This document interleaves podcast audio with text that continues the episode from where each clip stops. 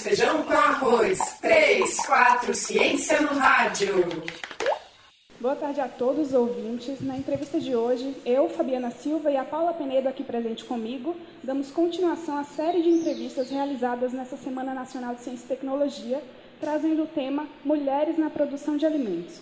Nossa convidada é a jornalista Márcia Tait. A Márcia é doutora em Política Científica e Tecnológica pela Unicamp, com especializações em jornalismo científico, teoria feminista, tecnologia social e economia solidária. A tese de doutorado da Márcia, intitulada Elas Dizem Não, sobre a resistência de mulheres camponesas ao cultivo de transgênicos, foi formada, foi transformada em um livro que venceu este ano o Prêmio Marcelo Rocha, da Associação Latino-Americana de Estudos Sociais da Ciência e Tecnologia. O livro está disponível para download gratuito na web e o link estará disponível na página do Oxigênio no Facebook. Muito obrigada por ter aceitado o nosso convite, Márcia, para falar sobre um tema tão importante. Eu que agradeço o convite de vocês. É, Márcia, é, então para começar, é, no livro Elas Dizem Não, você fala sobre a resistência de camponesas brasileiras e argentinas aos, aos cultivos transgênicos. É como surgiu o interesse por esse tema de pesquisa? Qual a importância de se considerar o ponto de vista feminino quando se fala em produção de alimentos? O interesse por esse tema surgiu ainda no meu mestrado, que foi feito nos anos de 2007 a 2009, quando eu estudei a política de biossegurança no Brasil. E as controvérsias e o ponto de vista dos cientistas e os diferentes pontos de vista dos cientistas em relação à regulamentação de organismos geneticamente modificados, especificamente é, de cultivos geneticamente modificados no Brasil e a liberação comercial, enfim, vários aspectos dessas controvérsias. Esse foi o tema do mestrado. E durante o mestrado eu fui fazer uma parte dele, não que, não que o resultado final fosse uma comparação entre Brasil e Argentina, mas eu fui fazer um intercâmbio na Argentina para é, mais uma sondagem sobre a regulamentação nesse país também. Então tive contato um pouco com a com o que viria a ser uma instigar também o doutorado, que as proximidades que poderia estabelecer entre Brasil e Argentina nesse contexto de entradas dos cultivos geneticamente modificados no início da década de 90. Um dado interessante é que no Brasil, por exemplo, a soja entra pela fronteira argentina de contrabando, a soja entra pela, pela fronteira do, no, no, sul do país, quando nem ela era permitida ainda por nenhuma comissão que ela fosse plantada no Brasil. E depois de, da segunda safra, já para ser colhida, que ela foi regulamentada. Então, todas as questões aí de proximidade regional e de proximidades de, de alguns conflitos também nesses dois países. E, a partir daí, não era o tema dos movimentos sociais, como eu disse, era o tema mais a, a, a, as controvérsias dos cientistas de várias áreas da ciência em relação a isso mas eu fui me instigando a trabalhar com o ponto de vista então de movimentos sociais nesses dois países, buscando então a, a mais do que as diferenças, que obviamente sempre que você vai estudar um contexto de dois países diferentes, ou de dois movimentos diferentes, ou de duas cidades diferentes, ou de duas pessoas diferentes, você sempre vai poder olhar de duas formas, ou buscando convergências, ou buscando afastamentos, ou buscando um pouco das duas coisas. No meu estudo, eu vou buscar principalmente as convergências entre as ações de resistência de mulheres aos transgênicos no Brasil e na Argentina. Então, respondendo à pergunta, surge um pouco desses estudos do, do, do mestrado e essa vontade de entender o posicionamento dos movimentos sociais durante o doutorado. É, eu queria que você destacasse para a gente a importância de se considerar o ponto de vista feminino quando a gente fala de produção de alimentos. Então, quando eu come... tem a ver um pouco, trazendo para o lado da pesquisa, né, mas também para o lado pessoal, tem a ver um pouco com isso que eu estava dizendo antes. É, quando eu escolhi o tema da pesquisa, não era movimento de mulheres. O que a primeira proposta que eu fiz para entrar no doutorado, para pedir bolsas de pesquisa, etc., foi de movimentos sociais. A partir do momento que eu comecei a olhar mais essa questão dos movimentos sociais dos dois países, foi ficando cada vez mais claro para mim que quando eu fosse fazer um, se eu fazer um recorte de que movimentos, seria muito interessante fazer esse recorte dos movimentos de mulheres.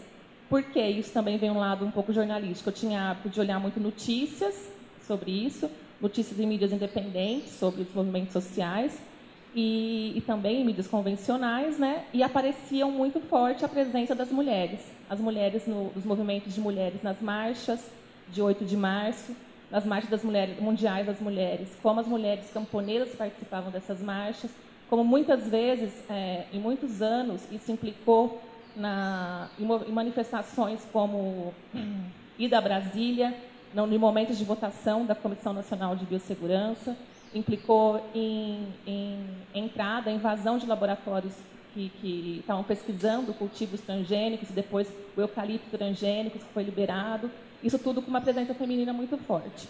E também ficou é, cada vez mais.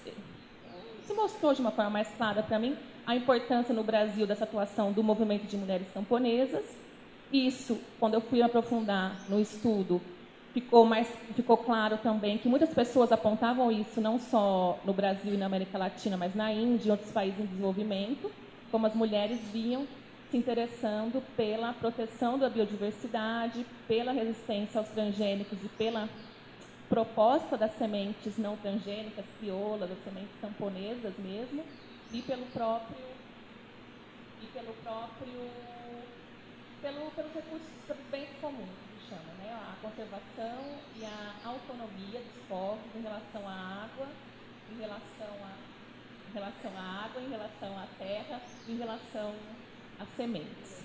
Mas eu acho que eu não fui ainda para o ponto que você queria, que era a importância feminina, né? Tá, um pouco mais sobre isso. E aí eu entro em contato, então, quer dizer, não era o tema dos movimentos de mulheres, eram movimentos sociais, lembra? Aí comecei a ficar cada vez mais, aparecer para mim como um cenário possível para delimitar esse tema, que fosse movimentos de mulheres nos dois países. E a partir daí, aí então surge, né, eu não tinha essa leitura ainda, o contato com literaturas feministas. E literaturas de, de mulher e gênero, literatura que colocava essa questão de por que as mulheres estariam é, é, no momentos mais atuais dos países de desenvolvimento. E também historicamente lutas ecológicas e lutas pela conservação da biodiversidade é muito uma presença muito marcante. Começou então esse estudo aí depois a gente pode falar mais um pouco de por que essa relação mulheres meio ambiente é, e por que o tipo de movimento social, quando articula essas duas coisas, gênero e meio ambiente, ele tem algumas características diferentes de outros movimentos sociais que fossem só ecológicos, por exemplo, mistos, ou só camponeses, ou de homens e mulheres, ou qualquer outro movimento. Quando ele tem esse caráter feminino, vem outras questões que têm muito a ver com as questões de proteção da, da própria conceito de fertilidade, do próprio conceito de de, digamos, uma alteridade das formas de vida que não poderiam ser manipuladas de qualquer forma. Portanto, esse, um pouco desse rechaço às técnicas de engenharia genética, de manipulação, de troca, né, de, de inserção de genes de outras espécies, tá, que é o que é, na base são os transgênicos, enfim. Todas essas questões, como elas vêm, vêm nesse universo, que envolvem racionamentos mais acionamentos ah, mais concretos e mais científicos, por assim dizer, dos riscos que essas tecnologias podem ter e que ainda não são mensurados, ou de risco para o próprio modo de vida camponês, mas também envolve aspectos simbólicos e culturais que têm a ver com a vida dessa mulher, dessas mulheres no campo e com essas noções que eu disse antes de proteção à integridade da vida, à fertilidade das sementes e à fertilidade do próprio solo, ou, por assim dizer. Falando, depois a gente vai falar um pouco mais sobre isso, talvez dê para ficar um pouco uma, mais claro, mas seria isso.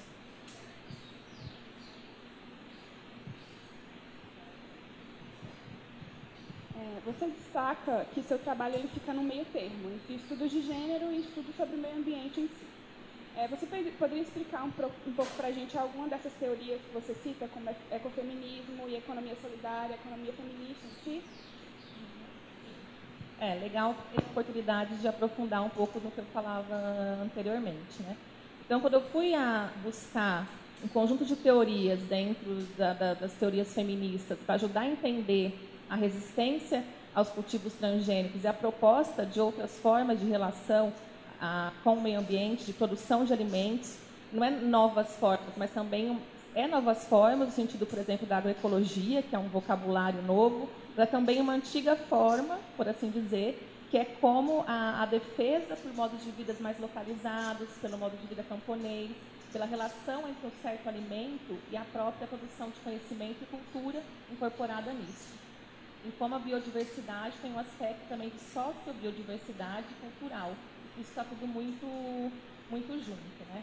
Então, quando eu fui, buscar então, as literaturas de... Quando eu, quando eu foquei nos estudos de mulheres, movimento de mulheres, veio então a questão de por que se organizar como mulheres, exclusivamente como mulheres. E aí veio a questão de é, das, das, teorias né, que mostravam justamente por que dessa necessidade das mulheres formarem movimentos autônomos, que a gente chama, são movimentos de mulheres e, alguns casos, movimentos feministas. Né? São mulheres que se colocam no, no, no seu movimento uma pauta muito clara em relação ao sexismo, ao machismo, às diferenças de gênero. Né? Quando o movimento de mulher coloca de forma muito clara esse, esse tipo de pauta, ele é considerado também um movimento feminista. Mas só para, diferenciar que nem todos os movimentos de mulheres às vezes têm pautas feministas, também tem alguma é, diferenciação, né? Bom, mas aí entrando nesse movimento de mulheres que eu queria entender, que é o de mulheres camponesas no Brasil, vou facilitar quando, por exemplo, o movimento de mulheres camponesas, eu vi que nesse movimento a pauta de gênero feminista era também muito forte. O movimento se considerava um movimento é, pela, igual, pela igualdade de gênero, pela emancipação e autonomia das mulheres, também um movimento pela manutenção da agricultura campesina, depois um pouco mais para frente pelo modelo agroecológico, mas enfim, pelo fim da violência contra as mulheres, várias marchas e mobilizações delas tinham esse tema de, da violência de gênero no rural, no geral e no rural presentes. Então, a partir disso, eu buscar mais as teorias de gênero para entender essa movimentação. Uma das teorias que uma das teorias que eu, que eu entrei foi o ecofeminismo, no caso do ecofeminismo, é, eu tive a oportunidade de ficar um ano na, na Espanha com uma filósofa ecofeminista, Alicia Puleio, e isso indicada pela Emma Silicante, aqui na interessante os vínculos, né, como essas teias vão se formando ainda na, paralelamente na, na, vida da gente pesquisadora, na vida acadêmica. Né? Então eu fui parar na, com a Alicia Puleio na Espanha porque uma, uma grande estudiosa aqui no Brasil das questões rurais e de gênero a Emma Silicante, tem o livro Mulheres e Agroecologia, lançado, lançado em 2015, ela me indicou, falou, Márcia, se você quer se aprofundar nisso, a Alicia Fumeiro é muito interessante. Aí fui, pra, acabei indo para a Espanha, né? E aí eu procurei nessa teoria. Então, vai chegar o que, mas o que propõe o ecofeminismo? O ecofeminismo, que é um movimento social e uma teoria que já que tem, é, tá, ganhou consistência tanto como teoria como movimento, já desde 70, 80, junto com os primeiros movimentos sociais de mulheres, os movimentos ecológicos dessa época também de 70, propõe que de, na gênese de toda a relação do ser humano instrumental, exploratória, predatória em relação à natureza, também tem, tem essa relação em relação ao universo feminino e ao universo relacionado à mulher. Então, que anda junto essa, essa visão da natureza como um bem que pode ser explorado no sentido humano, que muitas vezes está relacionada à exploração no sentido de homem, no sentido de que a humanidade está relacionada a um homem, a uma noção de homem como racional, como é, até violência, violência no sentido de, de sempre uma ação, né? uma ação muito forte, um, um universo da racionalidade, da violência, da tecnologia. Esse universo é masculino teria um outro universo preocupado com o cuidado, com as questões da vida cotidiana, de reprodução da vida cotidiana, com as questões da, da própria questão da fertilidade, da reprodução da vida em si, que seria um universo feminino. Então, esse universo feminino e da mulher estaria muito relacionado, e as ecofeministas, enquanto teóricas militantes de feminismo, vão falar isso, que muitas das violências no mundo todo que a gente tem em relação à própria forma predatória e violenta que a gente trata a natureza, a natureza e os bens comuns, tem a ver também com o machismo que ainda persiste, com a violência, é, sim, é, violência psicológica e física real contra as mulheres, que também são vistas como bens que podem ser explorados por essa racionalidade e essa força masculina. Então é um pouco, às vezes é um pouco metafísico assim para explicar, mas é, é mais ou menos de fundo essa aproximação que vai ganhando viés concreto em vários estudos mais concretos, né? de como os químicos e, a, e a, alguns fármacos afetam o corpo da mulher e como então a, esse viés androcêntrico, ou seja, esse viés masculinista, uma pesquisa farmacêutica faz com que se considerasse apenas o corpo da mulher, do homem, como um corpo padrão e universal. Então, algumas substâncias afetavam, é, afetavam de forma diferente, de forma é, ruim a mulher, isso não era considerado. Então, isso vai ter implicações em estudos focalizados, menos é, filosóficos, mostrando como essa racionalidade de, pautada no homem acaba é, prejudicando de várias maneiras as mulheres. Né? Então, essa foi uma das teorias do teórico feminista. Esse segundo exemplo que eu dei, que tem a ver com a indústria farmacêutica, por exemplo, é uma área de estudos que, que desenvolveu bastante também dos estudos da ciência e tecnologia feministas ou de ciência e tecnologia em gênero, vai buscar justamente esses exemplos como a ciência vem se desenvolvendo também com o viés androcêntrico, considera o homem como o, o, o, exemplo universal para as pesquisas e também o, tanto o sujeito universal para estabelecer um padrão de corpo ou de bioquímica ou do que, que é o corpo do ser humano, como também o sujeito universal a ser atendido né, pelas, pelas pesquisas em ciência e tecnologia. Então, essa outra vertente que eu também incorporo no trabalho é a produção do próprio conhecimento da ciência e tecnologia com um viés patriarcal e androcêntrico. Então, esse foi o segundo ponto, né? E aí eu também uso alguns conceitos da teoria do é, economia feminista, que para falar, para entender um pouco no, no trabalho a, a, a, relação das mulheres com a maternidade da vida delas, que é a produção do alimento, que é a própria subsistência, que são projetos muitas vezes relacionados à economia solidária, que elas são envolvidas também. Há uma outra forma de intercâmbio de, de bens no campo, intercâmbio de sementes, intercâmbio de cultivos. Então, para entender tudo isso, a economia feminina também auxilia. Então, vai falar justamente de outras lógicas desconsideradas na economia convencional. Que essa outra lógica é a lógica não da produção, mas da reprodução da vida e da manutenção da vida, de forma muito é, genérica isso. Mas então a economia feminista vai desenvolver os conceitos de, de, de reprodução da vida, de divisão sexual do trabalho, de uma ética do cuidado que recai sobre a mulher a, a função de cuidado, de produção de alimento envolvida nessa função de cuidado também, como isso muitas vezes é, recai sobre a mulher de uma forma exploratória, então, que deveria ser é, revertida. Né? Então, isso muito a grosso modo também são alguns componentes da, da economia feminista. Né? Então, principalmente, acho que essas três vertentes, o ecofeminismo, os estudos sociais da ciência e tecnologia e a economia feminista. É, Márcia, mas você falou que quando você vai estudar dois, dois lugares diferentes ou dois movimentos diferentes, você pode buscar tanto as diferenças quanto as semelhanças ou um pouco dos dois. Então, falando mais especificamente do movimento de camponesas brasileiras e, e argentinas, é, é, quais são as principais características desses movimentos, as principais demandas, as principais diferenças entre elas? Então, como eu estava dizendo, eu vou falar principalmente, não que não tenham as diferenças, mas vou falar principalmente das semelhanças, né? Porque existem muitas semelhanças. Existe a semelhança de, da, dos impactos, todo o processo que a gente que é conhecido na literatura de modernização agrícola, mas que aí os movimentos depois vão rever esses próprios conceitos do que é modernização, mas seria uma história muito larga. Mas todo esse processo de modernização agrícola impactou tanto na Argentina como no Brasil, eu poderia extrapolar até para outros países da América Latina, de uma forma um pouco semelhante, por assim dizer, que foi a grande concentração da terra, no Brasil e na Argentina, a, a, produção via latifúndios, que são essas grandes concentrações de terra, a produção via la, monocultivo, esses latifúndios, monocultivos, no primeiro momento não eram transgênicos, e depois passaram a ser monocultivos transgênicos, como Vou dar um exemplo bastante da soja, da soja, da cana, diversos cultivos que a gente está acostumado aqui no Brasil. O milho, né, no Brasil um pouco, mas enfim.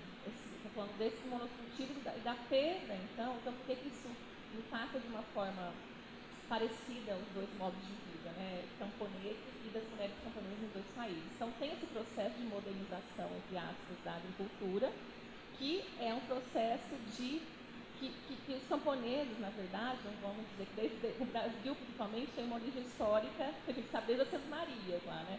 É que em algum momento no Brasil, a gente teve uma que a terra eram do, do, do, das pessoas, do, os camponeses tinham a Maria da Terra, os indígenas, os indígenas até tinham da invasão, enfim. Quer dizer assim, nunca foi um paraíso aqui de distribuição de terra. A gente nunca teve reforma agrária no Brasil, como já se sabe, né? nem na Argentina também. Mas, ah, até uma década de 80, 90, 70, nesse momento de 70, vou, vou colocar que foi um momento de modernização da agricultura com essas grandes plantações e produções, tinha ainda o, algumas formas de, de pequena propriedade, média propriedade, era é, ainda uma. Tinha mais gente no campo, né? A gente foi ver esse incêndio demográfico, tinha mais pessoas vivendo no campo. Elas viviam ali com suas famílias, conseguiam viver ali com seus pequenos lotes, etc.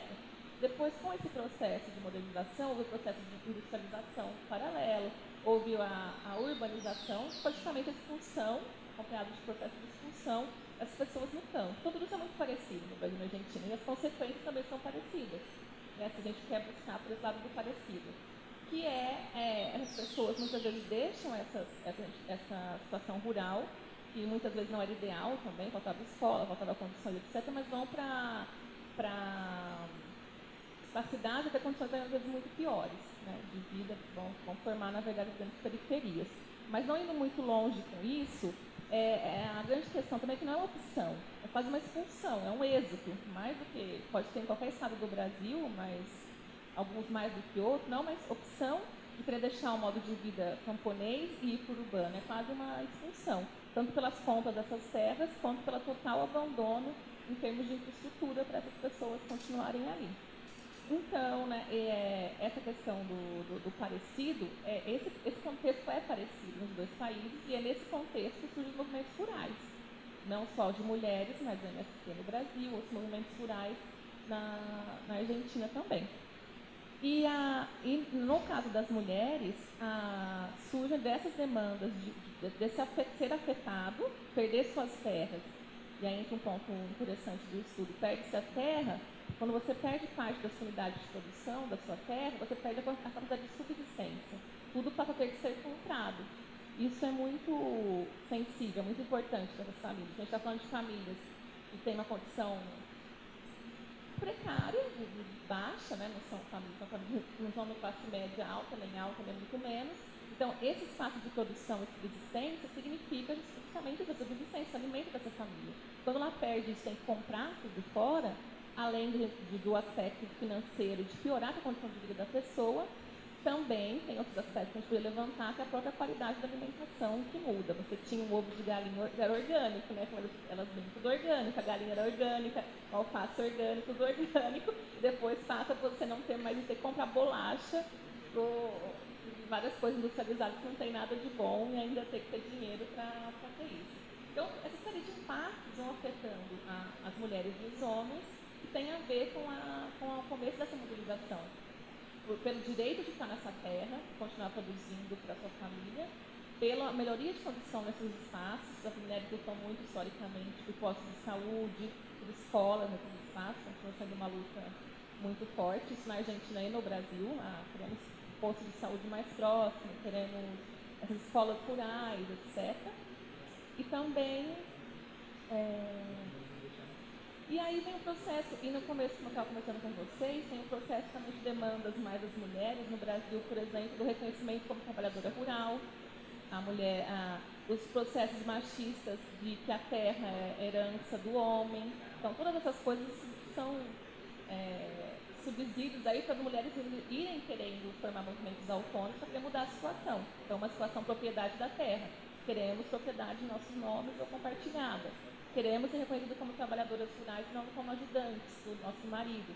Queremos é, ter um nome mesmo, porque sempre, algumas entrevistas ainda hoje elas contam isso, que é, ela estava lá na mercearia da cidade que é próxima e é a mulher do fulano, não tem nem nome, né? ela é a mulher do fulano. Então, todas essas situações, e que infelizmente são parecidas né, no campo, na Argentina e no Brasil, que, gerar, que geraram a, a necessidade sabe, de se mobilizar e se juntar para tentar melhorar a situação delas, em alguns pontos específicos, e das famílias como um todo, que querem ou necessitam permanecer nesses ambientes rurais. Né? É, relembrando o seu trabalho, ele vai discutir muito sobre a questão das mulheres camponesas dizendo não ao, ao uso de agrotóxicos e à causa transgênica. Então, eu queria que você falasse Nessa luta, essas mulheres, é uma luta solitária para elas ou os companheiros? Ou existem companheiros delas, existem companheiros de luta, homens, junto delas? Sim, sim, existe. A pauta do. É que, é, é, é que meu trabalho acabou focando ao não das mulheres. Né? Então, se elas dizem não, foi por dois aspectos. Um, porque foi meu recorte, por ser só com as mulheres, então foi elas que eu foquei no discurso delas, então elas dizem não. E também por conta daquilo que eu disse no começo, que elas eram é, uma, uma, uma força crítica e uma força é, prática muito forte nesses movimentos. Uma força muito forte nesses movimentos, mas não única, né? A pauta de não aos transgênicos, ou de não aos monocultivos, ou de reforma agrária, ou de permanência melhores condições de permanência no campo, educação, como educação e saúde, é uma pauta dos movimentos camponeses de forma geral. Então, nesse sentido, a, a luta do, do Elas Dizem Não ao pertence a outros movimentos sociais, pertence à Via Campesina, que é um movimento internacional unificado, pertencem a, pertence né, a outros movimentos, sim. Mas em algumas coisas, como eu estava dizendo antes, é uma luta solitária em termos, tem ó, companheiros que ajudam, mas tem uma parte de, de luta até cotidiana e para lutar a própria forma de vida familiar, né? quando as mulheres passam a se politizar sejam quais forem as mulheres populares, a gente está falando das rurais, fácil de politizar e tem que ir em reuniões fora de casa ou fora da cidade, né, uma mulher militante, ela muda totalmente o, a forma de sociabilidade naquela família. Isso, em geral, não é como de uma forma compreensiva do companheiro que, ah, legal, o companheiro não está no movimento junto. E muitas vezes essas mulheres são nos movimentos, inclusive são elas que estão no movimento, não os homens não estão juntos, né? Como no acampamento, no assentamento, todos estão no movimento aí contextos diferentes. Nesse caso, quando elas estão no movimento o marido não, o mais comum, não só assim, mas o mais comum que ocorre é que tem um conflito. Aí. Que tem um conflito porque ela vai deixar de fazer coisas que só ela fazia, ou que principalmente ela fazia, justamente relacionado ao cuidar da casa, a limpeza, a alimentação. Ela vai estar fora, ela vai ter que ter um tempo para reunião, ela vai ter que arrumar ou o marido cuidar daquela criança, ou arrumar uma vizinha que cuide, enfim, vão mudando essas dinâmicas familiares que nem sempre de uma forma muito pacífica, nem sempre com o apoio dos companheiros, né, como você disse. E, e, aí, e nesse sentido, então, é, não pela luta contra os transgênicos, que eu acho que é solitária, assim, não, mas algumas lutas é, são predominantemente das mulheres. Eles se juntam em movimentos de mulheres, isso nós contamos de depoimentos no Brasil e na Argentina, porque se fortalece nesse movimento. Tem espaço nesse movimento para colocar suas coisas suas coisas e suas aflições, as violências que eventualmente eles possam sofrer em casa e outras coisas que não são colocadas no movimento em geral, no movimento tradicionalmente, no movimento de homens e mulheres, por exemplo. Márcia, na entrevista de hoje de manhã, é, sobre os mitos de verdade da industrialização de alimentos, a engenheira de alimentos Aline Tribes destacou que a luta contra os transgênicos já foi vencida porque praticamente não existem alternativas não transgênicas a uma série de alimentos, como o milho e a soja. Nesse sentido, você considera que essa resistência das, mulher, das mulheres camponesas obteve resultados positivos, mesmo que na prática é, os transgênicos não estejam aí? E quais avanços que você pode considerar que ocorreram? Então, a, a, luta contra os transgênicos, se você considerar, e está até no capítulo dos livros, que é Davi, do meu livro, né? Davi contra Golias.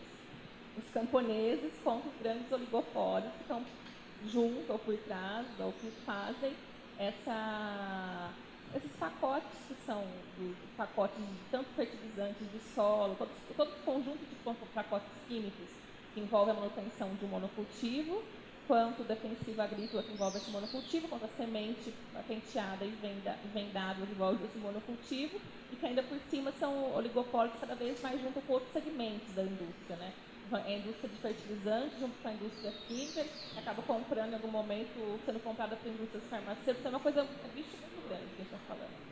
Então, nesse sentido, se você for falar é, desse, desse, dos cultivos principais, por exemplo, as variedades de BT, RR, etc., de milho e de soja transgênica, e como elas entraram já, já são comercializadas e permitidas no Brasil, na Argentina e em muitos lugares do mundo, né? É, exceção os que não, não é permitido na América Latina, acho que o Peru acabou banindo, o México queria, a União Europeia tem uma posição tradicionalmente refratária, mas no geral os Estados Unidos é permitido, o Canadá é permitido, Brasil é permitido, a Argentina é permitido, Espanha é permitido já, então é muito, muito mais o placar é e, e a quantidade de terra é realmente desfavorável. Então, vamos ah, respondendo a pergunta. Se for considerar esses cultivos, é difícil ganhar guerra. Então, pode dizer que tem uma tendência, desde a década de 90, quando, quando essas sementes transgênicas é, entraram no mercado, na, nos plantios mesmo comerciais, que há uma, uma clara expansão. Agora, por outro lado, aí eu vejo também que na, realidade nunca é preta e branca. Né? A resistência das mulheres de outros movimentos deu frutos, por exemplo, na, na, na como cresceu o movimento pela agroecologia. O movimento pela agroecologia não é só contra os transgênicos, é uma das bandeiras dele, mas não é. Mesmo porque o movimento pela agroecologia vai falar principalmente da produção para alimentação direta do ser humano, que não é o caso dos cultivos transgênicos. Ela, a soja que é plantada vai para a ração animal, mas é uma, ou para outras outra finalidade, mas é indiretamente para a alimentação. Aí esses que os estudos vão mostrar no Brasil o papel da agricultura familiar na produção de alimentos, na verdade. Tem alimento da população diretamente, hortifrutis, leite, né, etc. É a produção, é, é muito a produção familiar, né? Então, nesse sentido, tem uma. E cada vez mais eu vejo isso, não como majoritário, porque a luta também é desigual nesse campo, concorrendo com supermercados e várias coisas, né? Vocês tiveram muito tempo para discutir isso com outras pessoas, então os ouvintes já devem ter tido um panorama sobre outras questões que envolvem segurança, soberania alimentar autonomia alimentar, né? Mas é, eu vejo crescer outro lado, que a luta das mulheres de movimentos que incorporam também a resistência transgênica, mas dentro desse, dessa resistência há um sistema de produção de alimentos, um sistema de produção de alimentos que envolve muito mais coisa do que o transgênico, é, teve uma contra, assim, uma contra hegemonia importante, que é justamente o surgimento, por exemplo, nos últimos anos, do discurso a favor do orgânico, da agroecologia do próprio reconhecimento da agricultura familiar no Brasil e do papel da mulher dentro da agricultura familiar. Aqui no começo da entrevista você já falou um pouco sobre o impacto que a modernização da agricultura teve na vida dessas camponesas, dessas mulheres. É, eu queria que você falasse um pouco mais, é um tema que você aborda bastante no seu livro, tanto o impacto é, do ponto de vista social, territorial e ambiental. Você poderia falar para a gente um pouco mais sobre esse impacto aqui? É, na verdade, no, no livro eu vou mais para para falar de como a, as mulheres, a partir de modificações na sua forma de vida e de tentar se resistir se manter nesse contexto do campo, elas vão produzindo é, uma forma de resistência no cotidiano mesmo. Como isso tem a ver com a própria visão que elas têm sobre a, a vida, o alimento, a semente, a relação com a natureza e com a biodiversidade. Né? Quer dizer, assim, eu destaco mais no livro essa, não os impactos que elas sofreram, mas como elas passam a viver e a resistir nesse meio, mesmo com esses impactos. Mas eu posso falar um pouco esse impacto também acho que é um pouco que eu disse quando falando do contexto da Argentina e do Brasil. É a perda do seu modo de subsistência, da família e delas, a perda do acesso direto aos recursos naturais, muitas vezes, ao recurso da água, ao recurso da, da, da floresta, das frutas que estavam perto, uma perda do, da possibilidade de cultivo de uma horta, uma também tem a ver com processos e aí de, de envenenamento, que tem a ver com os monocultivos, né, muitas vezes, que isso, a gente teve vários relatórios no Brasil, da abraço, uso de agrotóxicos, etc., que também atinge a saúde da, do homem e da mulher do campo. É, e isso atinge diretamente é, envenenando mesmo. Né? Porque se isso a Anvisa mostra que os alimentos que a gente consome como consumidor no urbano, né? O tomate, o pimentão, não sei, todos os alimentos são bem acima com as substâncias tóxicas, né, nele. Então, o, o, quem se alimenta disso no campo também tem esse impacto, mas ela tem um impacto direto, ela, os filhos e a família, impacto direto da contaminação pelo no solo, no manuseio do produto de forma certa ou errada. Então, tem todos os impactos de maneira mais forte, digamos assim, da, da, da toxicidade das substâncias acopladas a modelos de produção que incorporam os transgênicos também como, como forma, preponderante né, produção. O que mais? Então, as contaminações. Existem estudos, é, tem um grupo muito interessante desde a década de 70 na Inglaterra que fala sobre a saúde da mulher especificamente, é um grupo de Boston, nossos corpos, nossas vidas, enfim, depois eu posso deixar referência referência melhor que você deixa na página do oxigênio, é, ele vai falar que, por exemplo, a absorção de, pela constituição do corpo da mulher e a quantidade de gorduras no corpo da mulher, que é diferente do corpo do homem, a retenção de muitas das substâncias químicas é muito maior. Então, a mulher tem mais propensão a se envenenar desses contatos do que o homem. Então, tem várias coisas que vão é, mostrando esse, esse impacto, né? Mas seria a perda da, da autonomia, não só da, da, da, possibilidade de segurança alimentar, mas também da, cada vez mais a perda da autonomia nas famílias, da possibilidade de autonomia dessa, dessa mulher também, né?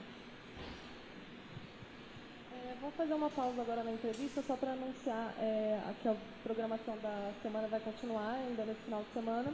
E amanhã às 11 horas a gente vai ter uma entrevista com a Bruna De Angelis, da Ceasa Campinas, que vai falar sobre o banco de alimentos. Agora podemos continuar.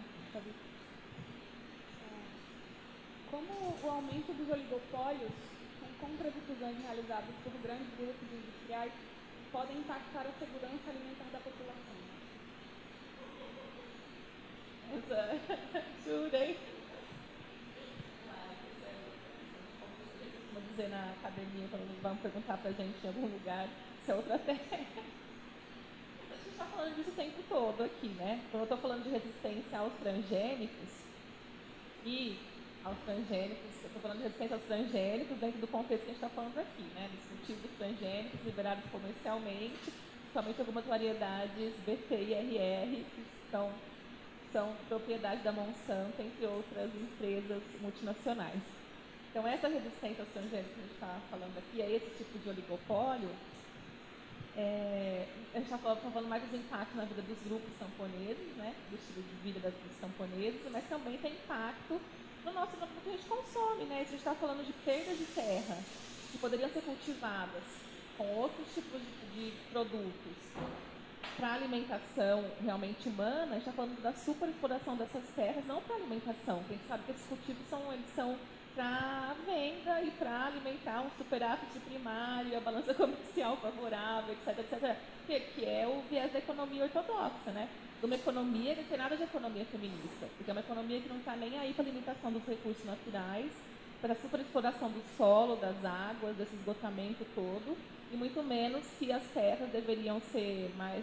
É, a biodiversidade dos ecossistemas deveria ser considerada, se a alimentação direta do ser humano deveria ser considerada, se, qual tipo de, de agrotóxico poderia ser permitido de, de verdade, se o agrotóxico é uma coisa que deveria ser considerada, ser permitida em larga escala ou não, deveriam pensar em outras formas de de cultivo e controle como de pragas, como agroecologia. Enfim, isso tudo é, isso tudo está envolvido nos oligopólios, está tá envolvido com o uso do nosso espaço, da nossa terra, da nossa água. Né?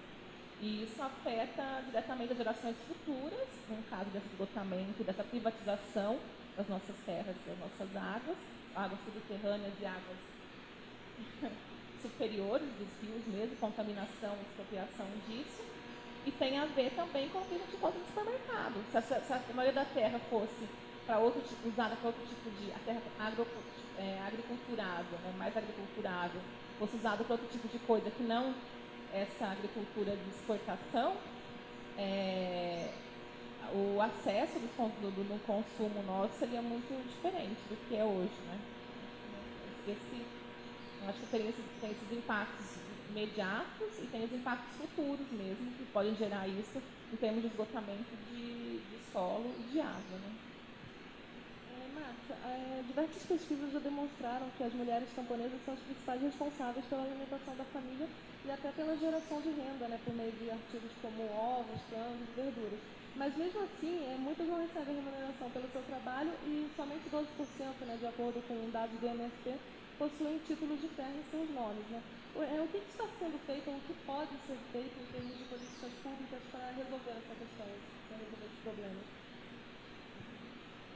Como eu disse antes, um dos pontos positivos dessa, não, que na minha opinião não tornam a luta das mulheres, não só contra o transgênico, mas de uma forma mais ampla, não torna essa luta das mulheres camponesas e camponeses uma luta perdida, é a, algumas mudanças que a gente teve. Né? Na, no Brasil, especificamente, há alguns anos a gente tem o, o programa, tem o PRONAR, que é um programa voltado à agricultura familiar, Dentro do Pronaf tem uma linha de teste só para mulher, Pronaf Mulheres. A gente tem dentro dos programas de compra e aquisição de alimentos diretamente da, da, da, agricultura, da agricultura familiar, o PA, programa de aquisição de alimentos, as escolas principalmente, são obrigadas, basicamente, por lei, são incentivadas a comprar os agricultores familiares também têm incentivos para compra de organizações cooperativas de mulheres. E mesmo que na, a gente vem observando, na verdade, é que mesmo que não exista esse incentivo direto para a compra no PA, por exemplo, destinado às mulheres, o que acontece é que quando você tem a garantia de um consumidor, que é essa escola, que é o Estado, que vai comprar esse alimento, não vai perda, você tem um comprador já determinado final, ocorre um incentivo indiretamente a todos os grupos, a todos os familiares, inclusive as mulheres, porque sabem que tem um lugar já para vender é, facilitado ou, ou, garantido. Né? Então, tem a, o Pronaf Mulher, a, tem a, eu falei para que não lembro, mas é, já foi uma já uma parte da luta das mulheres na década de 80, no surgimento dos movimentos de mulheres rurais, era pelo reconhecimento legal, que elas pudessem ter acesso à previdência, à aposentadoria como mulheres como trabalhadoras rurais, elas já podem ter, mas de fato, a gente estava conversando antes, que muitos lugares ainda não tem esse hábito, por assim dizer, né? Começar dizendo, é mais fácil ela falar que é doméstica, aposentar como doméstica do que como agricultura familiar, embora seja legalmente reconhecido já. Então tem essa, essa diferença entre o legal e o que chega de fato. Né? Mas essa possibilidade está se ampliando também. Acho que se ampliou esse conhecimento de que a mulher tem um papel fundamental na produção de alimentos para sua família também, uma produção mais expandida de alimentos. Então, que ela é uma agricultora, ela é uma trabalhadora rural, não apenas a, uma dona de casa ou uma ajudante né, de alguém nessa, nessa esfera. E no, no MDA haviam muitas dessas políticas que, que visibilizavam um pouco a participação da mulher no Ministério do Desenvolvimento Agrário, né? E que tentavam fazer algumas políticas específicas dentro do PRONAF para a mulher. Incentivar também é, cooperativas tinham políticas específicas, agora não lembro o nome, mas para cooperativa de economia solidária e produção de mulheres. Tiveram alguma. Tem, tiveram, principalmente, porque agora a gente está num momento complicado, o MDA está. Enfim, está e não está, acho que não está no momento. Mas tiveram algumas tem, políticas nesse sentido, que poderiam, obviamente, ser muito ampliadas e ajudar muito mais. Por exemplo, linhas de crédito para mulheres agricultoras, essas é, linhas dentro do PA, do Programa de Aquisição de Alimentos, que fosse forma, voltada para é, grupos de mulheres produtoras. Também é, uma, uma um maior, digamos assim, conscientização de, de, de, que a mulher pode pedir essa aposentadoria já há muito tempo, né, como trabalhadora rural, da violência no, no campo, da titularidade da terra pedida em nome da mulher, enfim, poderia ser ampliada o acesso às informações e o incentivo a que isso de fato acontecesse no meio rural, né, para modificar mais substancialmente mesmo a vida dessas mulheres. É, e uma das consequências, né, inclusive, dessa falta de autonomia das mulheres são os altos índices de violência contra a mulher no, no campo. Né? É, nas suas pesquisas, você, teve, você chegou a presenciar casos como esses? É, e que outras experiências, que outras histórias você pode contar também dessas pesquisas? Então, é que, a gente, que, o, que o Brasil, a América Latina, um pouco de, infelizmente, acho que a questão do, da violência de gênero, o patriarcado, ou seja, como as mulheres ainda, só, ainda são tratadas diferencialmente, e são, tem prejuízos no mercado de trabalho, se for numa, numa, numa escala assim, mais da universidade, ou de mulheres trabalhadoras numa cidade, no mercado de trabalho, na diferença salarial, no assédio, moral dentro dos espaços de trabalho, a falta de, de mulheres ainda representantes, representantes paritárias em cargos públicos, né? tudo isso ainda acontece no Brasil. No meio rural, é, isso também acontece, não tem como, não, não tem como negar que o modo de vida camponês tem uma série de coisas positivas, digamos assim, exemplares, que é talvez um compadrio, uma relação mais próxima de vizinhança, uma solidariedade, laços de solidariedade mais próxima das pessoas, uma visão da natureza, dos animais da terra diferente do, do, do urbano, isso poderia ser uma coisa diferente, mais cuidadosa, por assim dizer, isso poderia ser coisas positivas, assim, mas no, no aspecto da, da, da, desigualdade de gênero e da violência, é tão grave quanto na cidade, quanto numa periferia de uma grande cidade, quanto, ou num, numa periferia, mas, ou em qualquer espaço público de uma grande cidade, ou é tão grande, pode tão grande quanto nesse espaço, ou ainda maior por conta de um certo tradicionalismo nas cidades interioranas, nos ambientes mais restritos do campo, as faltas, falta às de rede de apoio, de onde buscar essa ajuda de delegacias de mulheres, de, né, de várias coisas relacionadas à, à falta de apoio, às vezes familiar, gerações anteriores ainda mais conservadoras, quando a mulher quer se separar ou quer, né, todo esse tipo de coisa ainda é forte no campo. Eu ouvi relatos de, disso, mas não, não presenciei, nem na Argentina, nem no Brasil, nem no direto de violência, mas é, ouvi relatos, sim, que é esse relato de que é, não, não vi de uma mulher que sofreu violência, mas falamos de pessoas do movimento de mulheres camponesas, dos outros movimentos que, so, que sofrem violência.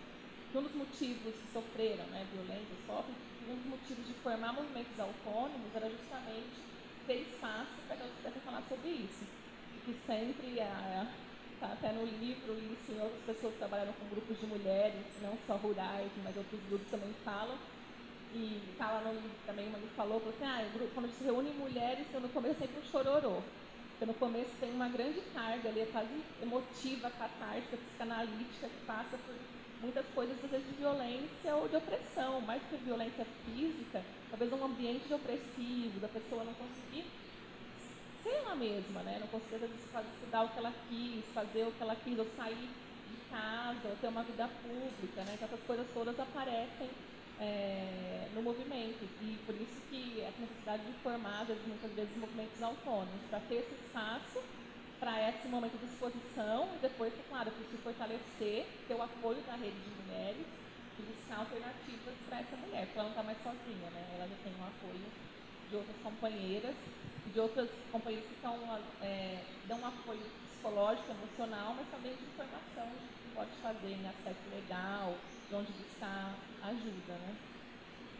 É, é até interessante você levantar isso dos movimentos autônomos, porque numa pesquisa, que, uma experiência que eu tive ainda alguns anos atrás, durante a graduação, eu acompanhei alguns assentamentos do, do e eu acabei descobrindo um dado onde é, existe um líder homem e existe a líder mulher. É uma diretriz nacional do movimento onde se deve ter um homem e uma mulher na liderança justamente para tentar diminuir essa diferença, paridade que existia é, da participação das mulheres dentro do movimento camponês. Aí agora você traz para a gente esse dado de que elas estão se informando, é, movimentos autônomos, justamente porque essa liderança seria, não está sendo ainda tão ativa, por isso que elas estão buscando é, um reduto ainda de maior segurança, porque no movimento camponês em si elas ainda são oprimidas,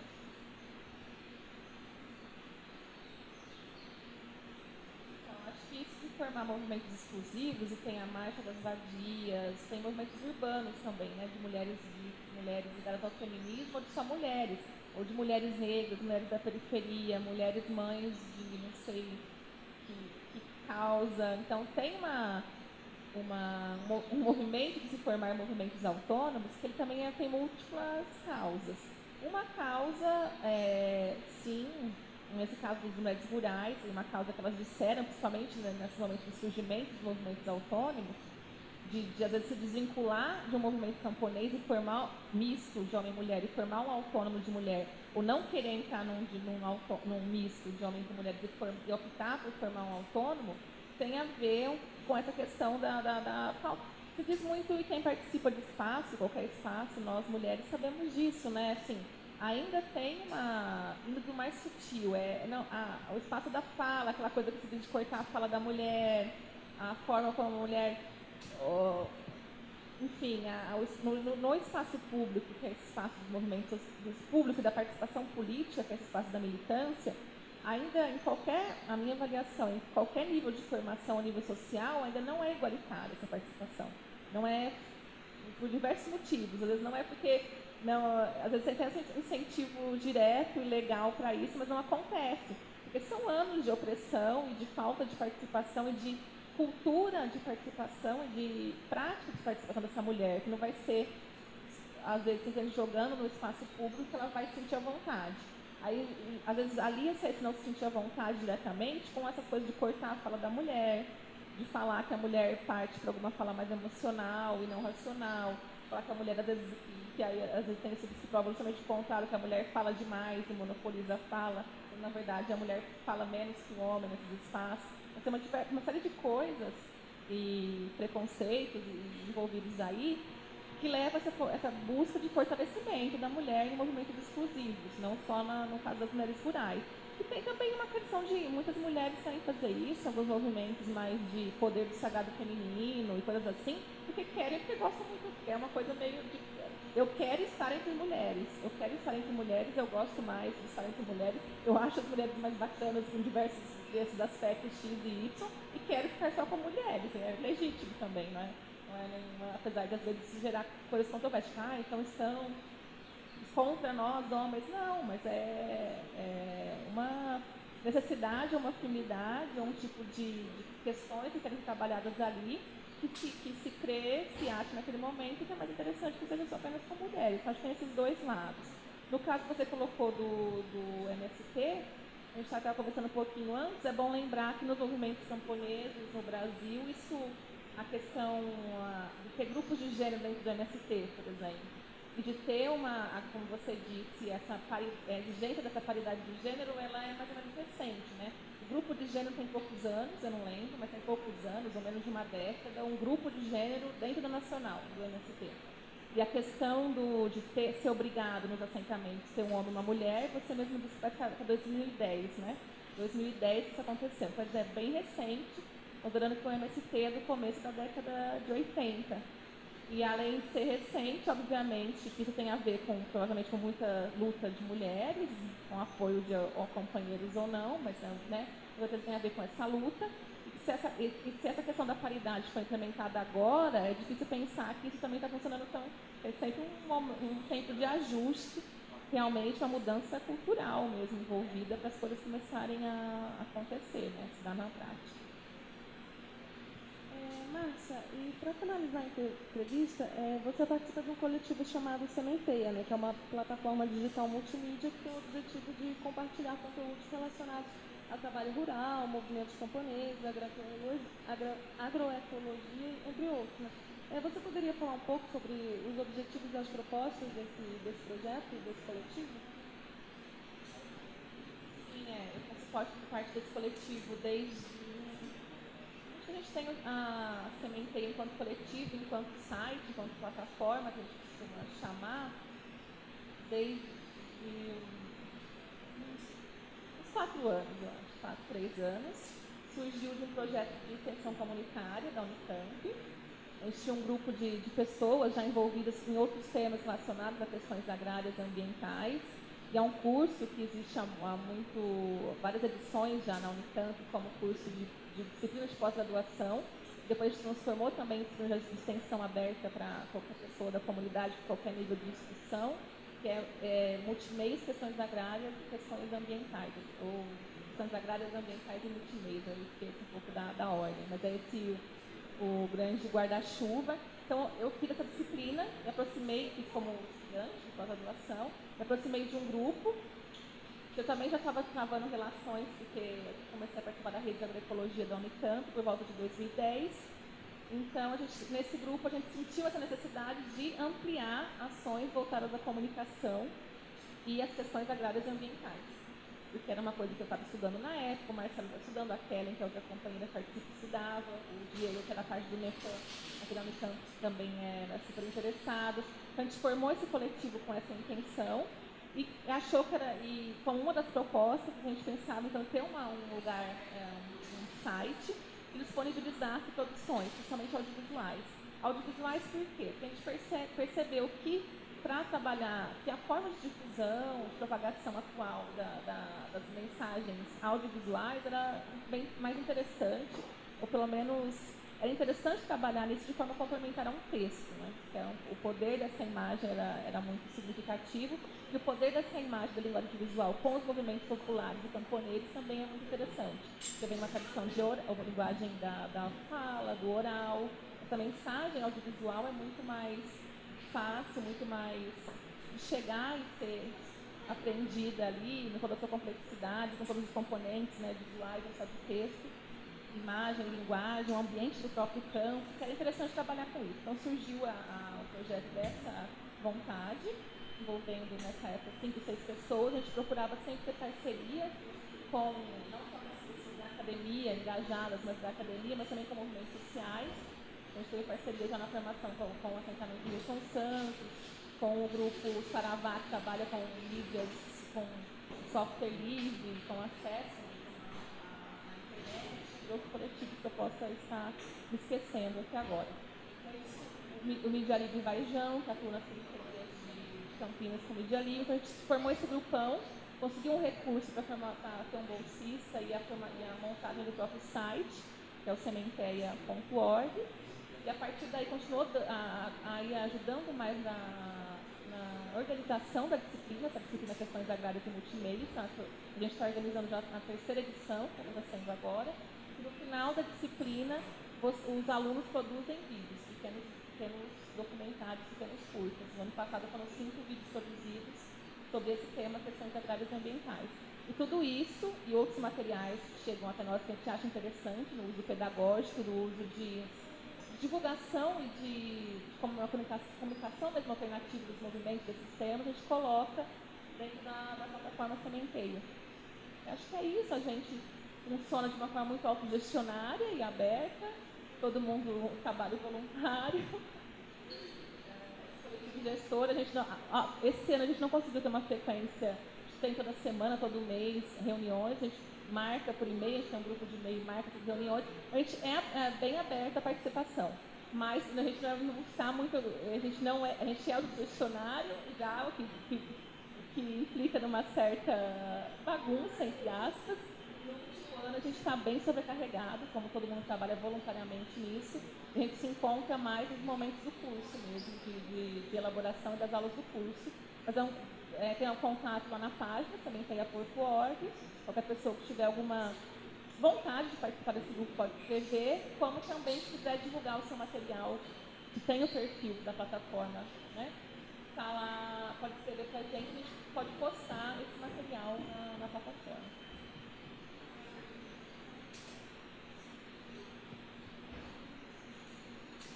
Márcia, nós recebemos uma pergunta, é, foi o Eric que enviou, não sei se é uma pergunta dele, se ele está compartilhando eu visitei a rede de agroecologia da Unicamp no mês passado, no Cis Guanabara, e vi que o número de mulher, mulheres que trabalham lá é bem grande. Esse grupo é formado predominantemente por mulheres.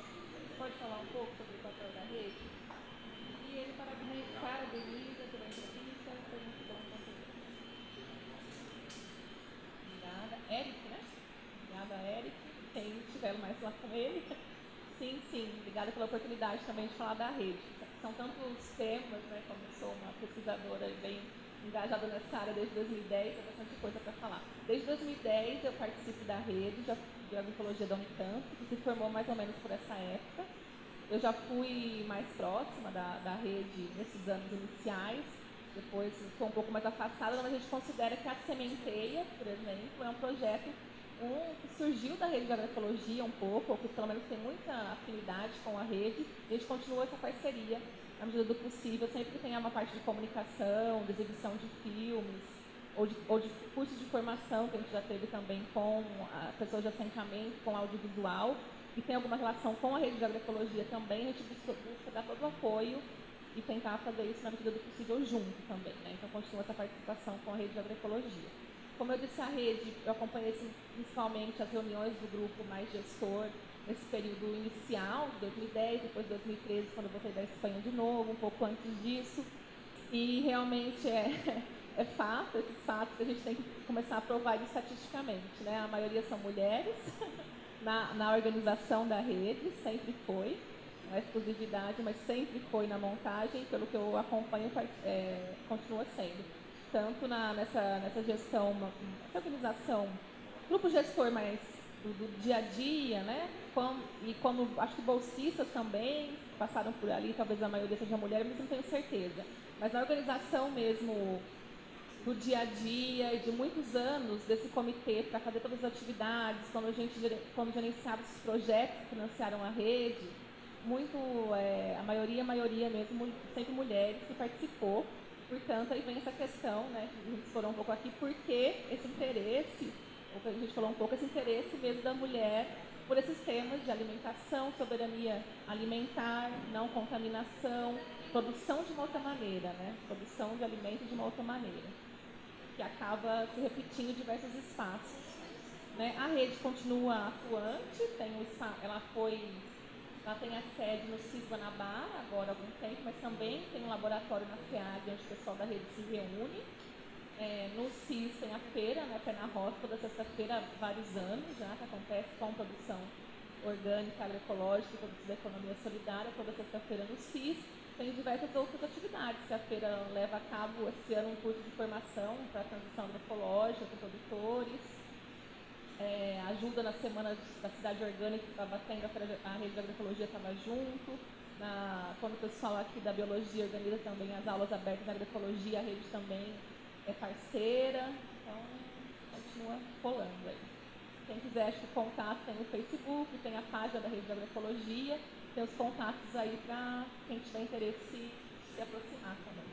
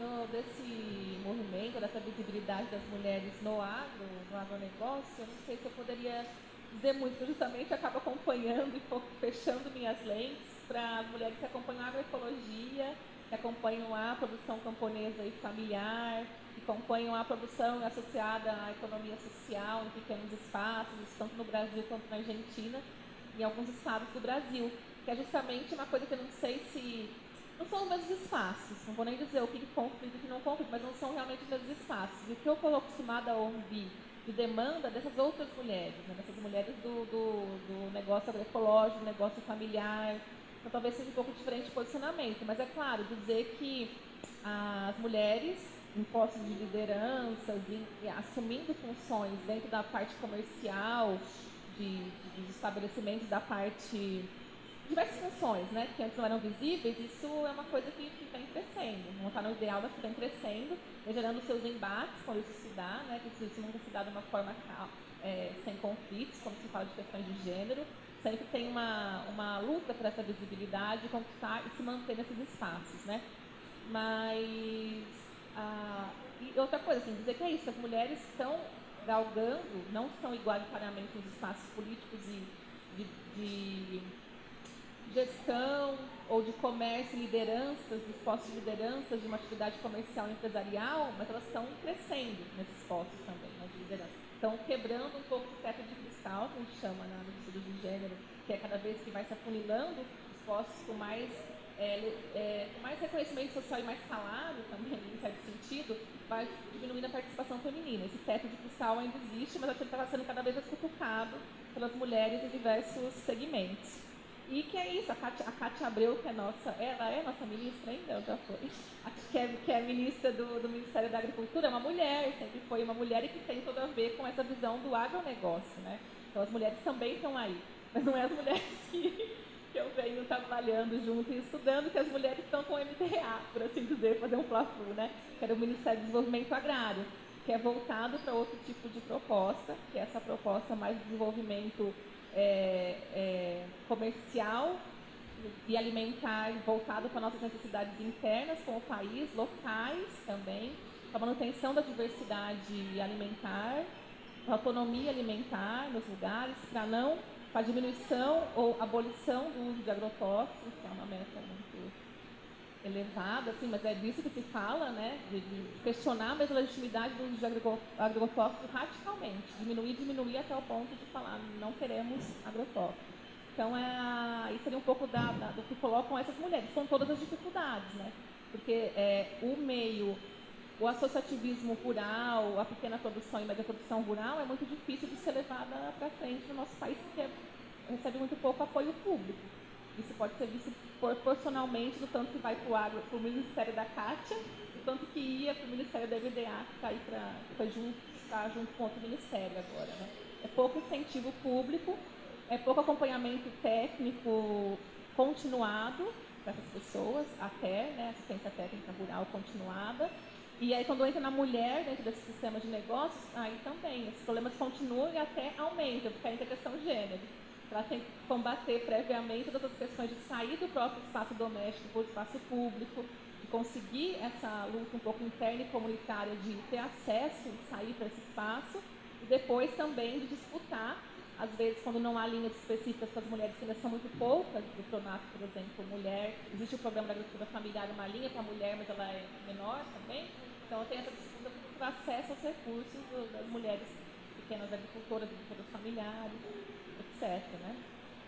E um grande, acho que, e um que a gente vem acompanhando na rede, dos grandes gargalos para a produção é, familiar de uma forma geral, e agroecológica tem sido muito a, o circuito curto, né? estabelecer esse circuito curto e a, o transporte. Às vezes até se produz, consegue se produzir para esse comércio menor, né? Que a ideia não, não era produzir em grande escala, produzir de uma forma que, que gere renda para essa família, para essa mulher, que gere comida para ela saudável, que gere renda excedente, mas não uma renda é que muda, né? Muda os princípios. Nunca vai ser a grande escala, o, vai ser melhorar de vida sim, mas não, não é, não é esse princípio de base. Bom, mas a gente vê na, nessa, quando tem que fazer esses circuitos e escoar essa produção principalmente é muito, é muito complicado. Como ou ter, ter escoamento local, esse circuito local de abastecimento de alimentos, muitas vezes são, não são processados, né? Os alimentos têm uma validade muito curta, tem, que ser uma coisa muito eficiente desse ponto de vista para que, que não tenha prejuízo. E se tem que ir até a cidade, às vezes é muito caro ou muito difícil para esses grupos poderem transportar. Né? É, mais uma vez eu queria agradecer a você, Márcia, por ter aceitado o nosso convite, pela participação para discutir um assunto tão importante que é a luta das mulheres camponesas, né? que a gente vê tanto na mídia, a luta feminista do espaço na cidade, no urbano, mas perceber como a luta das mulheres no campo também está sendo importante para a abertura de espaços mesmo e para a conquista de vitórias na luta feminista em si. É, e eu queria convidar mais uma vez todos os ouvintes, amanhã às 11 horas, a continuar acompanhando a nossa série de entrevistas, está acompanhando essa Semana Nacional de Ciência e Tecnologia. Muito obrigada. Semana Nacional de Ciência e Tecnologia. A Ciência Alimentando o Brasil. Realização Labjor, NEPA e Web Rádio Unicamp. Apoio. Um, dois, feijão com arroz. Três, quatro, ciência no rádio.